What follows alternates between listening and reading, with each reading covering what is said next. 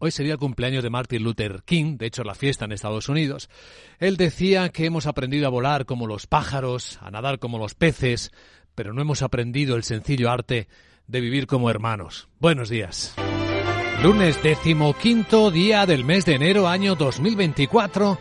Las miradas del planeta hoy convergen sobre Davos. Esta localidad suiza vuelve a reunir en el Foro Económico Global más de un millar de líderes políticos, empresariales, sociales de todo el planeta, con el objetivo de ver cómo se puede reconstruir la confianza en un mundo tan fragmentado y con tantas tensiones geopolíticas. Hace un año en ese mismo foro se hablaba de las policrisis. Hoy el intento es que esto no se convierta en una permacrisis, en crisis permanente. ¿Cómo trabajar para reconstruir la confianza, incluyendo la transparencia, la capacidad de rendir cuentas, la coherencia en los planteamientos y la gran pelea contra la desinformación, situado como el mayor riesgo global en el comienzo del año.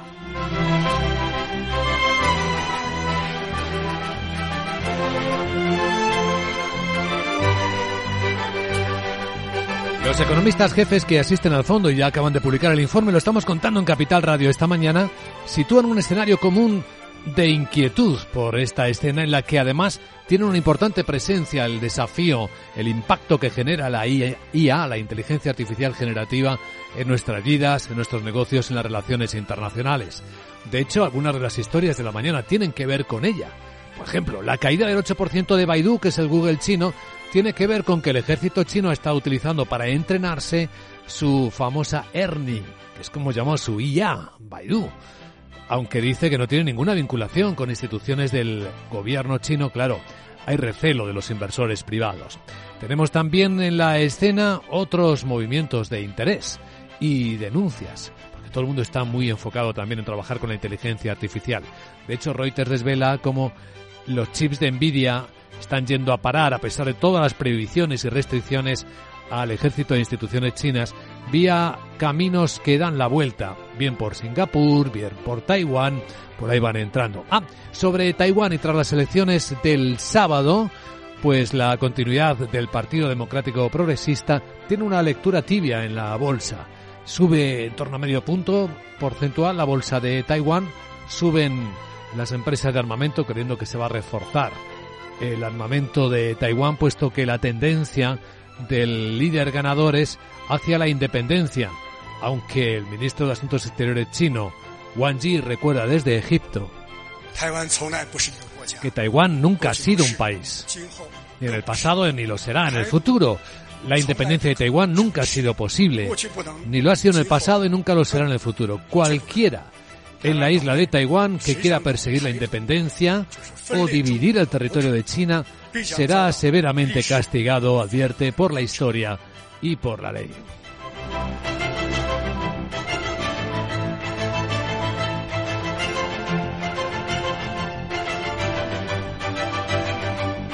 De las tensiones de las últimas horas señalamos otro incidente en el Mar Rojo, donde los eh, hutíes que apoyan a los palestinos de Gaza han lanzado un misil contra un barco de guerra americano que ha neutralizado.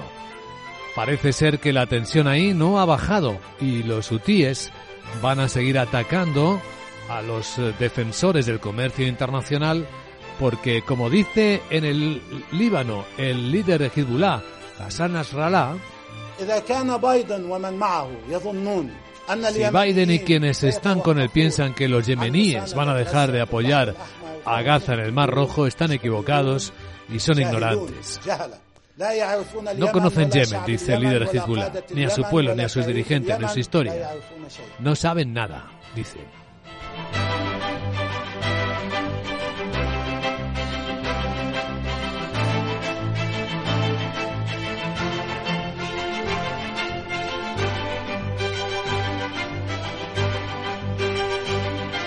Demás, la semana, el lunes, comienza con buen tono los mercados financieros del planeta, sobre todo los japoneses que han marcado por cuarta vez consecutiva otro máximo de 34 años, con una subida del Nikkei de la Bolsa de Tokio, que ya cerró, cerró a las 7 de la mañana, hora española, del 1%.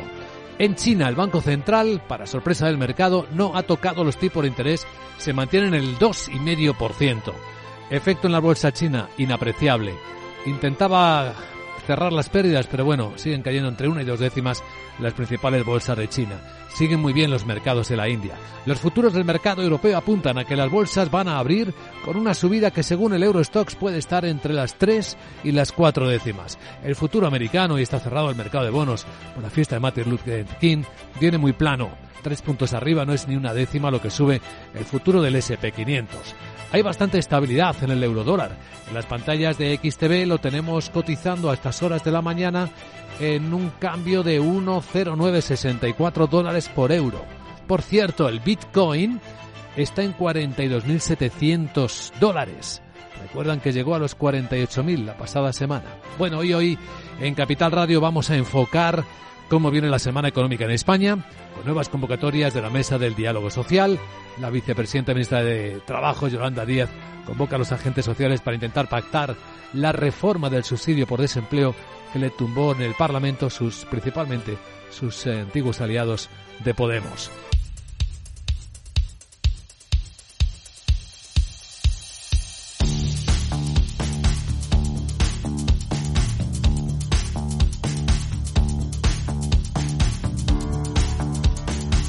Capital, la Bolsa y la Vida, con Luis Vicente Muñoz.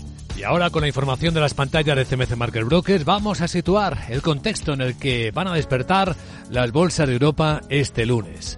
Vemos eh, un contexto positivo, favorable para la renta variable. Ahora mismo, futuros como el del mercado alemán vienen tres décimas arriba, viene también arriba el futuro del Eurostox, cuatro décimas, para ser exactos, en los 4.519. Muy plano el futuro americano, eh, cuatro puntos, pero parece que se va animando conforme se acerca la hora de la apertura europea. Está el SP en 4.820 puntos. La volatilidad muy contenida, es decir, el mercado no parece tener ahora mismo preocupación por esos riesgos de los que habla el foro de Davos.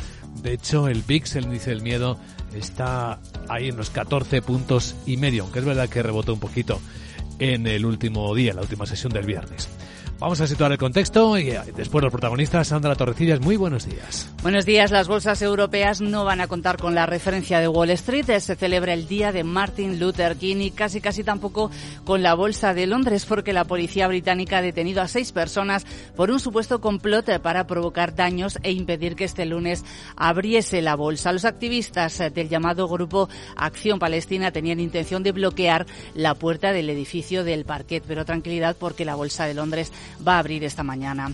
los analistas eh, esperan que las bolsas sigan ajustando los excesos de subidas que en su opinión se produjeron eh, durante el año pasado y los asuntos clave van a seguir siendo la inflación, los tipos de interés y los resultados empresariales eh, que vamos a ir conociendo en próximas jornadas. Hoy además sabremos cómo se ha comportado la economía alemana en todo 2023 y se, y se espera una contracción del 0,2%. Pues ahí tenemos el foco puesto en los datos del día y tenemos protagonistas de los que hablar. Vuelve a estar entre ellos Grifols. Que quiere recuperar la confianza del mercado, revertir ese desplome del 38% que sufrió la semana pasada y que le hizo perder más de 3.200 millones de euros de capitalización bursátil después de recibir el ataque del fondo bajista Gotham City en el que cuestionaban, entre otras cosas, la contabilidad de la empresa. Este domingo han remitido un nuevo comunicado a la CNMV. Quieren dejar claro que el citado informe no va a afectar a la venta del 20% de su participación participada en la China Shanghai RAS. Ratifica que esa venta al grupo Haier sigue su curso y que esperan completarla durante la primera mitad de 2024. Con la operación Grifols va a recibir unos 1.600 millones de euros que van a servir para reducir la elevada deuda que supera los 9.500 millones de euros en el tercer trimestre del año. Bueno, y este lunes en el mercado de Alemania vuelve un clásico, un rumor de muchos tiempos, la potencial fusión entre el Deutsche Bank y el Commerzbank. Cinco años después de que Deutsche Bank y Commerzbank eh, abortaran un intento de fusión, la débil rentabilidad de la banca y la necesidad que tiene el gobierno alemán de tapar un agujero en su presupuesto está reavivando las especulaciones sobre un posible acuerdo. Alemania estudia todas las opciones para recaudar fondos, entre ellos la venta de participaciones en algunas de las más de 100 compañías que posee y ahí está el 15% que tiene en Commerzbank. Una fusión Commerzbank con Commerzbank permitiría a Deutsche Bank una mayor diversificación y alejarse de la volatilidad de los ingresos de la banca de inversión y eso reforzaría la estabilidad a largo plazo de la entidad. Deutsche Bank eh, ha intensificado recientemente las discusiones internas sobre posibles acuerdos, incluyendo eh, posibles compras eh, de bancos como Commerzbank y también de ABN AMRO, según informaba Bloomberg News el pasado viernes. Otros protagonistas del lunes. Faes Pharma, que abona este lunes un dividendo en efectivo a cuenta de 2023 de 0,039 euros eh, por acción y la firma de tecnología francesa Atos, que acaba de comunicar al mercado que tiene nuevo consejero delegado, pero también advierte de que su flujo de caja libre estará por debajo de lo esperado. Y es posible que a Airbus vuelvan a beneficiarle las malas noticias de Boeing. Lo publicaba ayer el Wall Street Journal. Estamos ya en unos minutos contaremos lo que cuenta hoy, pero ayer ya decía que Boeing tenía nuevos retrasos en la entrega de los 737 MAX a China después del accidente del avión de Alaska Airlines que todavía tiene en tierra algunos de esos aparatos. A continuación, las claves con la perspectiva de Wall Street.